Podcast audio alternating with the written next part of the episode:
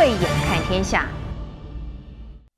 世界的千变万化，我们会仰赖五感：视觉、听觉、味觉、嗅觉和触觉来感受。但是您知道吗？在台湾每年的新生儿当中，就有千分之三到千分之四的小朋友，他们是有着先天性听力受损的问题。换算成人口比例的话，大概就是每年会有五百到六百位的新生儿跟他们的父母亲会遇到这样的人生课题。今天慧眼看天下就特别邀请到了华联国际董事长谢国良，国良，以及乔治亚理工学院亚太区执行总裁詹思敦来到节目当中和我们一起来聊聊这一个话题哦。詹总裁哦，其实我们知道说今年两位呢，啊、呃，其实都有另外一个。令我们非常尊敬的身份，那就是国良是小爱的爸爸。那詹总裁詹思敦他是卫斯理的爸爸。为什么要这样称呼两位呢？这跟我们今天要聊的话题有关哈。我们今天所有的话题都是围绕着这一本书。我手上大家看到这本书《千分之三的意义》，所以先请教小爱爸爸国良，当这千分之三降临到你的生命当中的时候，你是什么样的感觉？国良当然大家知道他以前是知名的年轻有为的立法委员，那现在是华联国际的董事长，他在做很多的电影的创作。那其实他还是非常优秀的，他是加州大学毕业，然后还是 MIT 哦，就是有一堆绝对是人生人生的大大胜利组啊。国良告诉我们你的感受。当然，我的前半段的。嗯的人生过得是很顺遂了。那就像您刚刚讲的，念书、工作、创业，也都不是什么太大的问题。嗯。那小爱刚出生，我也是很开心，因为我也等了好久了。我算是晚婚晚生，四十二岁才生女儿嘛。那一开始的时候就满心期待。那一开始这个新生的听力筛检居然没有过，那医生跟我们讲。其实那时候我也不以为意，因为我觉得医生是有说是不是因为羊水堵住了。那那时候也有蛮多小朋友是这样子。是是。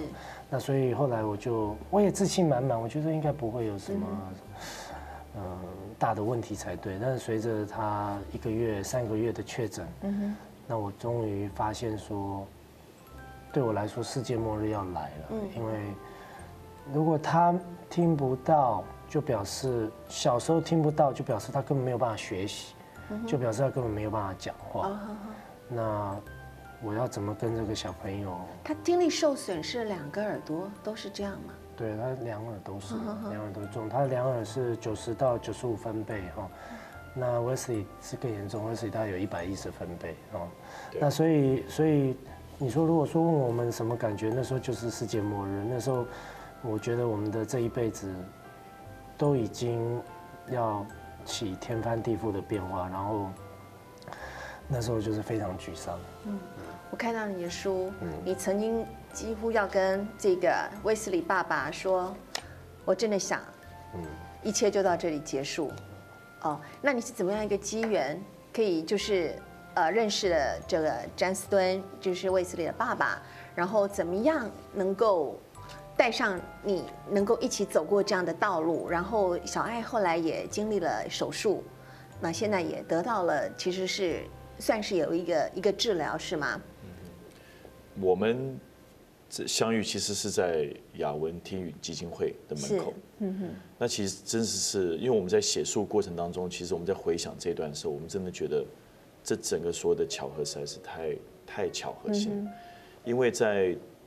呃，我其实不认识 George，在在之前，然后我，但是他的名字在我那那个时候的半年左右，一直被名字被提起，因为我的朋友跟他有一些可能呃业务上的往来，是，然后他还给我看过照片，说我看过这个人长这个长什么样的，戴个眼镜，然后后来那天，也就是在 Wesley 开刀八个月之后。然后已经开始恢复正常。我们在做每一周的固定的这样的一个早疗的这样的一个等于是复健。是。我们在那个那次去雅文基金会的时候，我们通常都很匆忙的，就是一去然后就离开。嗯哼。可那天我刚好就是坐在呃他们的大厅前面，然后的沙发上，等着 Wesley，然后想说让他玩一下，然后我就看有一个人，呃，很快速的要进到电梯去，戴个口罩，戴个帽子，然后他手上呃带一个小女孩，很小，然后我看到他的耳朵的助听器，然后我再看到他的眼神戴眼镜的时候，我觉得这好像是我之前照片上看到的一个朋友的朋友。那我就不确定，我就喊了一声，我说：“你是不是 George？” 是啊。哎，George，他竟然回头，然后说：“你你你是谁？”他很惊讶。然后他回头的刹那间，我看到他的眼神，就仿佛我看到我当时两年多前的时候，Wesley 被被确诊，但是还没有动手术之前。你总是眼眶泛红吗？对对对，其实我看到他的眼神，那我马上带着 Wesley，我跟他讲说：“George，我叫 Shelton，那这是我儿子 Wesley。”他八月前才刚开完刀，嗯，他恢复的很好，嗯，我我我有如果有什么事情的话，我也许你可以，我可以跟你分享。然后他回过头来，他竟然跟我说，他说你就是我要找的人。哈哈，你你一眼看到他，你就觉得你会是他需要的人。因为因为我在当时的时候我没有，其实我们那时候要要做这么大的一个决定，他要开这样的手术，他要走入到一个恢复听力的一个一个过程之路。其实，其实我们都需要看到一个借鉴，一个活生生的例子。是，尤其是你知道你你动了这么大的手术，你把一个电子植入体放在耳朵里面，你想知道他讲出来声音是什么？可是我到处搜寻 YouTube 上都看不到。所以说我看到他的时候，我知道他如果说要决定走这个路的话，我我相信他需要知道 Wesley 的状况是什么样子。嗯哼，所以其实哦。我们知道说 Wesley 他的年纪比小爱，呃，大一点，大概大一岁嘛啊，两个月对。通常小孩子，我们知道说小孩子有啊遇到这样的一个问题的时候，他是一个什么是最适合他们动手术，决定要做手术，大概是什么时候是最最理想的？呃，一岁，要要满一岁至少，但是在国外有的时候是十个月。嗯哼哼哼，对。嗯，好的，那我们知道说。一般人哈都认为母亲是家里面扮演坚强者的角色，那其实父亲的坚强跟母亲相比，其实应该是不遑多让了啊。在这本我们看到千分之三这本书的呃千分之三的意义里头，可以感受到。两岸父亲是既坚强又脆弱的一面哦。刚刚就是我们坐下来的时候，我们就先准备了这个面纸。我觉得我们今天大家都是来呃坚强面对自己人生课题的这一刻嘛啊。那么尤其是我们当这个小孩子这么小小的身躯，你就得要知道他必须要面对这样动手术这种事情。你们做决定的当下考量的是什么？我们先请郭亮。考量的应该是说，呃。他是需要透过人工电子耳蜗才能够恢复听力的。如果只靠助听器，不管是小爱或 Wesley 都是不够的。嗯哼。所以我觉得那个时候对我来说，我们常常在祷告，我们常常也是希望上天会给我们一个奇迹，因为对我们来说，如果开刀不顺利的话，我们没有办法想象人生要是进入一个什么样的阶段。当然，我们知道那就是。因为他如果没有办法听见，他可能就要仰赖手语这样子。那可是我们都年纪也蛮大了，应该也不太适合去再学一种新的语言嘛。其实手语就是一种新的语言。所以你问我说我要帮他做这个决定，我帮他做感受，我我觉得其实我那时候很茫然，我我我我不知道该怎么想。我相信很多呃这些爸妈们可能他们也都很茫然，但是。为什么我们想出这本书？就因为我我碰到我我碰到 Shelton 以后，呃，我的情况有蛮大的好转。因为从完全不知道怎么办，然后看到一个小男生，虽然这小男生是不是一定说以后会跟我女儿一模一样，我女儿会跟他一样都很顺利，我也不敢讲。但是最起码他给我的话，他给我的鼓励，在那个时候的当下，对我来说是最重要的。所以我们也是。很勇敢的，但是也是很必须的，就是去走这一条路。那还好，小孩经过这个核磁共振，他也是顺利，是有资格可以开刀。那开刀也算顺利，因为你其实要做检测，不是所有人都适合开刀，他一定要耳郭的构造要一定要有一些呃符合的一个地方，让他能够顺利的植入那个电极。所以这是一个很复杂的手，而且他还要削头盖骨，呃，让他的这个。呃呃，植入体可以可以进去，要不然他脑部就会凸出来嘛。对。所以这都是爸妈很心痛的地方。所以应该是说，我只是觉得说，我我我们为了他做了这样子的一个决策，嗯，那我们也很感谢说，呃，后来能顺利。所以现在不论发生多大的事情，或者无论是怎么样，我们现在都是开开心心的，因为呃。从那时候觉得小孩可能要用手语，然后没有办法正常的跟别人互动一辈子，到我们现在可以用呃电子耳能够听得到，然后还能够跟大家有一些正常的互动。你说身为家长，我们怎么会不开心呢？当现在不是难过，就是说我们写这本书是因为希望说能够帮忙多一些的家长，因为有很多的家长他其实可能现在就处在我。当年的那个时刻没有碰到 shelter，不知道怎么办，所以，呃，我觉得这本书就是要鼓励大家吧。我我讲这个时候是会感动跟跟感恩，跟有点回想到当初，并不是代表我难过。我想先特别厘清一下，只是说，我觉得我很幸运，那我也希望说这本书能够给大家更多的帮助。嗯，所以我在想说，当初国良在电梯口遇到 Shelton，竟然听到有人叫你 George。对啊。你现在回想起来，感觉那个声音好像是上帝在呼唤你说，This is the cure，这里有一条道路可以走哦。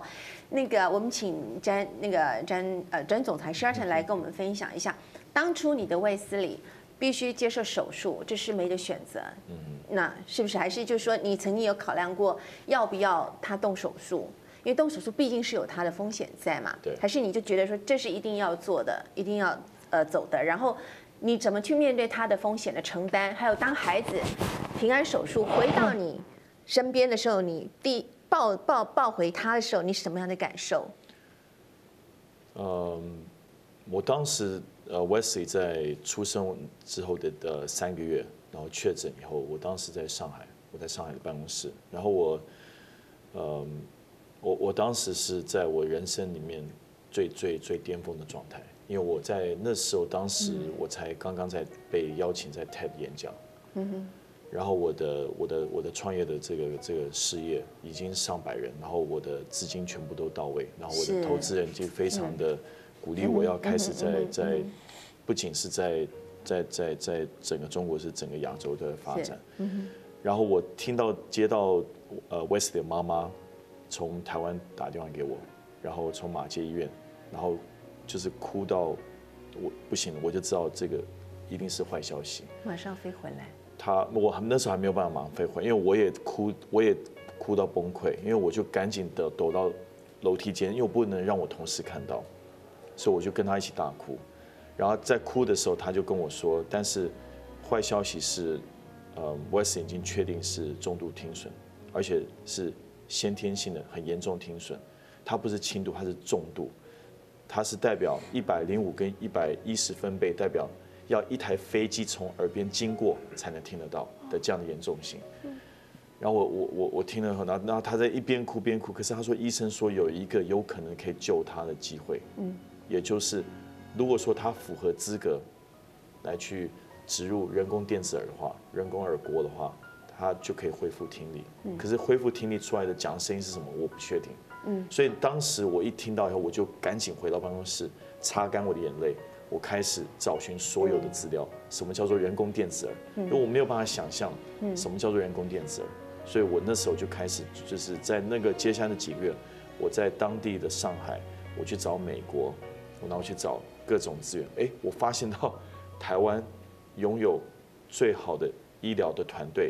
拥有最好的复健的团队，有很好的资源，那包括这样的一个早疗的系统体系，因为最主最主要是我们希望他学习中文，是，所以我们就决定了，就是说回台湾接受这个部分。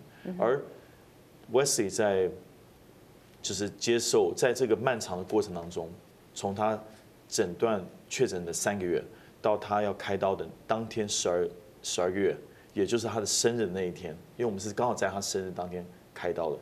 这也是我作为父亲送给他的一岁最好的礼物，就是让他可以恢复听力。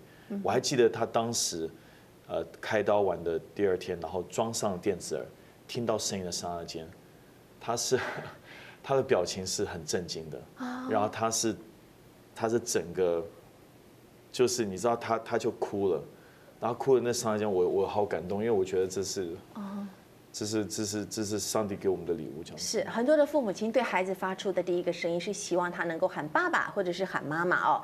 可是两位这么不同，所以请问卫斯理爸爸，当你第一次听到卫斯理他发出声音的时候，你的反应是什么？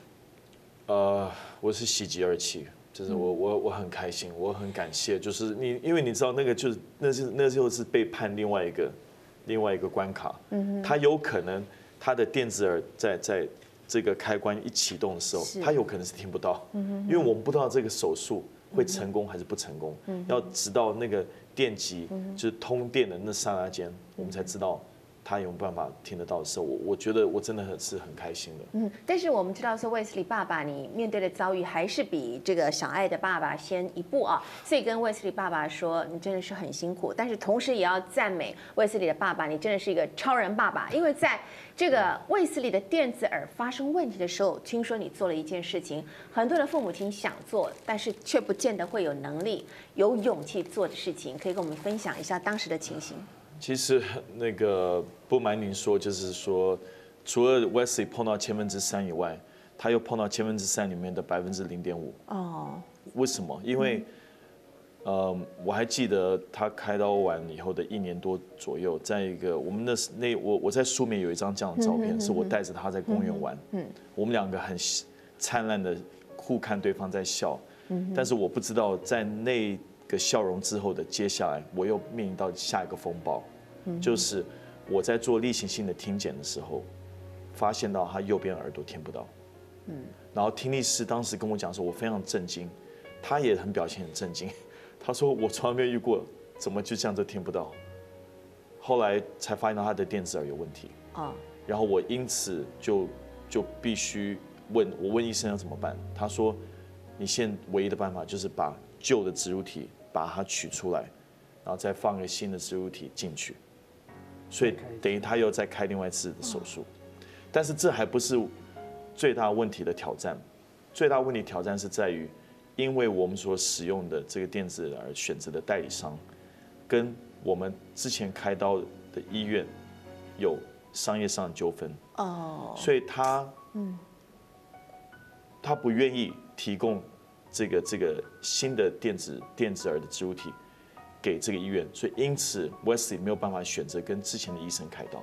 哇，嗯，那那那你知道我刚才呃国良 George 已经解释，这个是要削削头盖骨的一个手术，是是，他置放这个植入体的这个位置是要让这个这个小朋友要至少用二十年以上。嗯哼哼哼。那我现在不到一年，我要再动一次手术，请问你你敢放心？叫另外一个医生来做这个事情吗？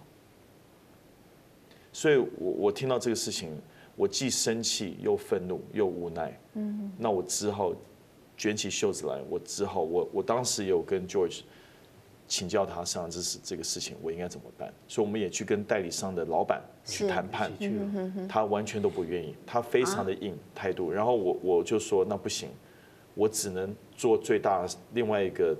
很疯狂的事情，就是我要跳过代理商，直接找到这个奥地利的总部，就是这个这个品牌的这个电子耳，总部。对，我直接总部。后来我得知，他们接下来的两个礼拜，他们会开一次两年一次的全世界的电子耳大会。哦。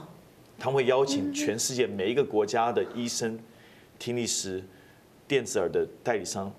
不同代就是三家，就是现在全世界三家电子耳代理商，全部都会汇集在比利时去开这个会。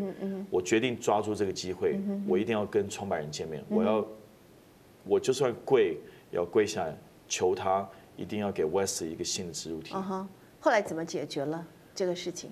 后来我就我就我就真的就就就就飞过去了，然后我真的跟他有办法约到一次见面。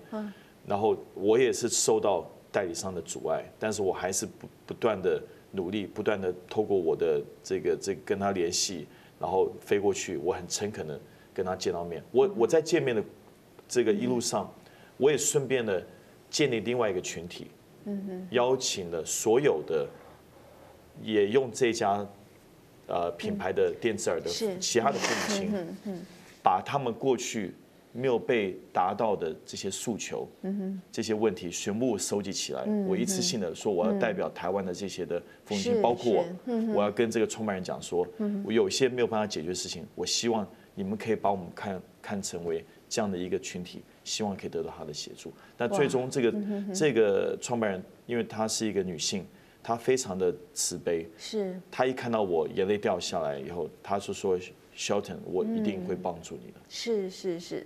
真的是父母亲的爱，超越了所有的障碍，克服了所有的障碍哦。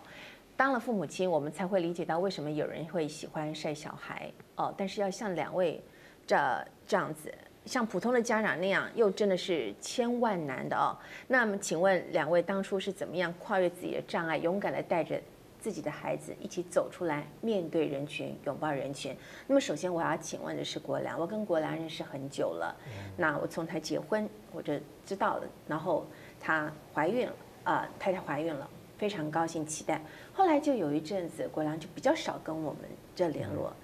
再次我在跟国良在重逢的时候，他在一个呃一个其实是蛮盛大的一个场合里头，就告诉我说：“宝黑姐。”啊，我这这这些日子我在，啊，我遇到了什么问题，就告诉我。我在那个欢乐的场合，当时我，我记得你也掉了眼泪。我掉，对我对我就很想知道说，郭良你，我当然是现在叫你再讲一次，你可能很残忍，你告诉我们你怎么怎么走过来。那你现在有勇气，我后来发现 George 也在脸书上把他跟小爱的照片都 PO 出来了。对，我觉得大家都会。上去就是跟你加油打气，为你跟小爱。请问你告诉我，你怎么样能够说服自己，克服自己心里那个障碍，让小爱来跟群众走入群众，跟大家一起拥抱大家对他的爱？嗯嗯，我我觉得 Shelton 在一路上给我的鼓励真的是全方位的哦，包括说他也是在开刀电子耳成功以后就。告诉他的朋友们，Wesley 曾经有一个这样子的问题，但是开完刀已经有改善了，克服了。其实我们都是站在保护小朋友的立场。我必须讲，假如 Wesley 开刀没有成功，假如小孩的复健不如预期，会不会有这本书？我我真的不敢讲。但是，因为我们现在很感恩，因为一路已经算是走过来一个阶段了，然后他们的进步也有所可以看得到，所以。我我就我就不在意啦，因为一开始我的确，呃，是还在调试，我我不知道怎么跟我的亲朋好友说，我也不知道怎么跟我其他关心我的好朋友说，但是因为小爱很可爱啊，所以我就一方面治疗呃小爱，但是我的确一开始我没有跟大家说这个事，因为小爱的情况还不稳定嘛，所以可是小爱很可爱，所以看到很多小爱可爱的照片，那时候我是刻意的有把。他的辅具，嗯，嗯，掩盖避开，避开了，不是眼就避开。嗯，那那，但是，嗯，因为很小爱很可爱，所以大家都会看到小爱的照片，就很可爱。甚至有人都跟我说，啊，上班的时候看到小爱的照片很疗愈啊，等等。眼睛好大，他眼睛真的很可爱。那那我听到这样，我也很开心。所以，呃，在小爱好了以后，那我我也觉得小爱的状况也比较稳定了。我也觉得，呃，可以。正常去面对，呃，这个环境了。那我觉得就是，我就愿意跟大家讲啊，然后愿意跟大家讲，那我也想跟大家讲说，这一路走来是是不容易的。但是，呃，我觉得作为一个爸爸，我现在很 proud，因为她一个这么小的年纪的小女孩，但她经历了很多的辛苦，然后她也很努力在在在复健，在上课。我们很谢谢雅文。呃，雅文就是雅文基金会。我们三个月确诊以后，就只能去雅文了。那五个月不到，小孩就在上课了。我们谁家正常的小朋友也需要五个月就要上课嘛？而且每个礼拜固定上课。那小孩就是一个跟威斯一样，他们就是一个小小勇士，是这样子经历走过来的。所以我觉得他的状态好了，我觉得我。很乐意跟大家分享他的经过，跟他的勇气，跟他现在以及未来要面对的一切事情。是，那卫斯理爸爸，你觉得你是怎么样能够克服自己，走出那样的心塔，跟呃你的朋友来介绍卫斯理他的真实的状况？你曾经有经过那样的障碍吗？你心里面也是 debate，到底要怎么样让这个小孩子的情况让大家真正的能够知道？对，嗯，我觉得在在他能确能不能确定？他现在四岁，对不对？他现在四岁，快五五上学了，已经上学了。你会不会怕说以后他去上课，会不会有小朋友不知道、不懂事，会讲会？他心里面会受到伤害吗？会不会这样想？其实，其实宝慧姐，我觉得是这样子。我觉得，我觉得这个事情让我意识到，说每个人来到这世界上都不是不一样的。那我哪怕你今天长得好好的，也都可能会被霸凌，你可能都会被指点，你可能会被人家觉得你在这边不一样，这边不一样。所以，Wesley 一出生，他我们就知道他是跟别人不一样的。所以我当时他穿一个一件那个，我书里面有提到，就是一个很小的。baby 的衣服上面写说 Daddy's little hero 是英文写的，我看那个我就当下眼泪掉下，因为我我觉得他比我更勇敢。嗯，我觉得他来到这世界上，其实是我们觉得他很奇怪，可他自己觉得他很好。然后他带的这个辅具，我我刻意的让他带的是一个美国队长的一个一个辅具电子耳，我就是让让世全世界看得到，因为我怎么走出来的？我觉得我当时跟 Wesley 妈妈，他我们。他讲了这句话，然后我突然也把我点醒了，就是其实这个电子耳就跟眼镜一样，我们戴这个眼镜，只是戴眼镜比较多，你没有人人家觉得这个眼睛是对视力的矫正，电子耳是对听力的矫正，一个是比较多，一个比较少见，一个比较便宜，一个比较贵，就是这样子而已，没有别的不一样。我觉得这句话点醒了我，如何去面对这样的事情。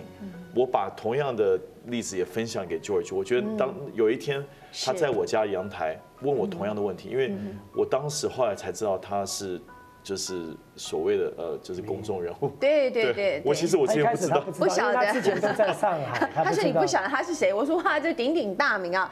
哦，因为小爱的爸爸之前有个身份就是立法委员啊，所以我们想要请问一下这个谢委员，您觉得政府或者是社会局？可以为这些有点小状况的家长跟孩子们提供什么样的一个协助，或者是说家长面对这样的情况的时候，可以跟政府哪些单位来咨询或寻求帮忙？今天我们出这本书，就是希望能够帮助大家嘛。你觉得可以怎么样去寻求协助？嗯，我我们出这本书就是希望帮助其他的爸爸妈妈。那你如果问我们，我们当然呃也有很多想法。那但是首先我觉得我们很，我们还是很谢谢政府，就是说。呃，现在有这个，呃，当然他跟我都没有用了，但是电子耳是是有健保给付的。哦，是哦。对，那有健保给付，事实上对这些不不能负担的家庭来说，是真的很重要。那那政府也有很完整的医疗体系，可是有没有可以做的？我认为还是有，因为举例像比如说，嗯，有很多的家长，他们其实在台北。或双北县市以外，他们就没有办法有早疗的功能。像我有时候也是会要从基隆来，然后那个我们上个上上礼拜碰到的爸爸妈妈，他们是每个礼拜都要从台中上来。从台中上。我们去雅文基金会的时候，我们看到各县市各地来这边一个礼拜，呃，要奔波，然后来上一个课，然后就要回到。家乡的的这个种爸妈不在少数，是，所以我我我们是觉得一方面很感谢我们台湾的健保，台湾的医疗，真的是比美国还要好，这个完全毋庸置疑，所以这是我们感恩的地方。但是开完刀或者健保给付了这个电子耳，只是一次性的，之后的五年之后的八年，每个礼拜的早疗，事实上台北市是。是状况是是良好的，但台北市以外，其实就有很多父母这样。那他们其实的教学都是一种 know how，都是一种技术，都是一种学术上面的一种逻辑。所以我真的很希望各地哦，尤其是偏远的一些地方，它的体早疗的体系能够有更多的人愿意关注来投注。是，我觉得这个是。呃，我觉得我想要建议的地方，但大体而言，我真的觉得台湾已经做得很棒，我们也很感恩了。您好像还成立一个小爱公益乐园，哦，您的初衷是什么？对，这是一个呃玩娱乐玩乐的空间，也求慈祈求。那我觉得，因为坦白讲，我作为一个呃小爱戴着电子耳的爸爸，我过去以来，我必须承认，我有我的心理调试。嗯，因为别人很可能会问说，啊，也曾经问过说，关心这些事他们的事情，那他们是好意，可是常常被关注到的父母就会久了难过。我我后来就会举例。跟一些周边的朋友讲，这就好像你从来没有见过轮椅，你就去问那个轮椅的朋友说：“请问你坐在那个上面是什么东西？”然后他要跟你解释说：“哦，我坐的是轮椅，又没有办法行走。”他就说：“哦，哦，那你好辛苦，那你还好吗？这样子啊，而且是每天这样子。那所以，所以我有一阵我其实就不太想带小孩出来，这个也是我的所面临。我觉得作为爸妈这样不应该啊，但是我想，其实有很多爸妈，嗯，都都是这样。所以为什么我？呃，Shelton，我们虽然同年，但是他其实在这个作为一个爸妈的角度，他是一路在开导我，这一路是被他开导。那我们为什么做那个地方？就是希望，呃，所以那个地方是开放给呃有身心弱势的小朋友玩，他们只要持身心障碍卡就可以进入。那我们就是希望说，让他们在里面玩的时候。不会有异样的眼光，然后也希望其他正常的小朋友来这边，健康小朋友来这边的时候，他们也有一个义务，就是要跟这些小朋友玩得很快乐，而不会去去嫌人家。所以我觉得融入其实，其实小朋友很小，他不知道的。到小爱来说，我觉得他也是似懂非懂，但是对爸妈来说，他是有心魔的。那我也承认，我我也很羞愧，但是我我有一阵我有一阵子，我就是这样一路的去感受。那我也常问他。那你你怎么调试？那你你怎么办？那有时候他跟我讲，有时候我接受，有时候我也嗯，好像还在努力调试。但我必须讲，时间是有帮助的了。嗯、就是经过我们这样慢慢走，慢慢走，我们已经走过来了。然后我们当然也希望这本书有帮助，可以让其他的爸妈看到，就是说哦，这些爸妈是是勇敢的，他们一路走来，所以给他们鼓励，但是不要给他们无谓的压力。嗯，是，希望有帮助哦。身为小爱的爸爸跟卫斯理的爸爸，两位觉得除了家人自己的努力之外，政府的公部门或者社会上有哪些资源，我们是可以来运用，或者说你们期望未来能够做得更好，能够帮助更多的呢？卫斯理爸爸，对，呃，我 George 的的角度是从小朋友而而言，我我我觉得我在跟。呃，George 在写这本书的过程中，我我我意识到是，其实做父母亲的，尤其是在我们华人社会的男人的角色，其实很不简单，是需要，就是以往过去我们定位的所谓的男人需要的成功，以为只要有事事业做好，有钱，一切可以搞定。在 Wesley 确诊的当下，我手上有再多的钱，我事业再怎么好，我都我当时都没有办法救我的儿子。我自己是自己觉得很失败，所以我当时做了很重要的决定，就是我我觉得我先事业随时可以重建，可是 Wesley 的学习黄金时间是不能等的，嗯，所以我就我卸下我事业上的这样的一个一个角色，我先专心做 Wesley 的爸爸，我先把他听力恢复，嗯，那在这恢复过程中，因为我认识了 George，他也他也开启我的另外一个一个一个人生使命，嗯，就是我希望。可以透过这个这个呃，身为一个教练的一个身份，来帮助更多的男性朋友，尤其是爸爸们，怎么样去帮助他们去在遇到困境的时候，遇到乱流的时候走出来，然后如何从只是以事业为中心的成功，而走向于所谓的叫做身心灵加事社这六个领域平衡的这样的一个成功。我觉得这是我接下来也是赋予人生使命。当然我也。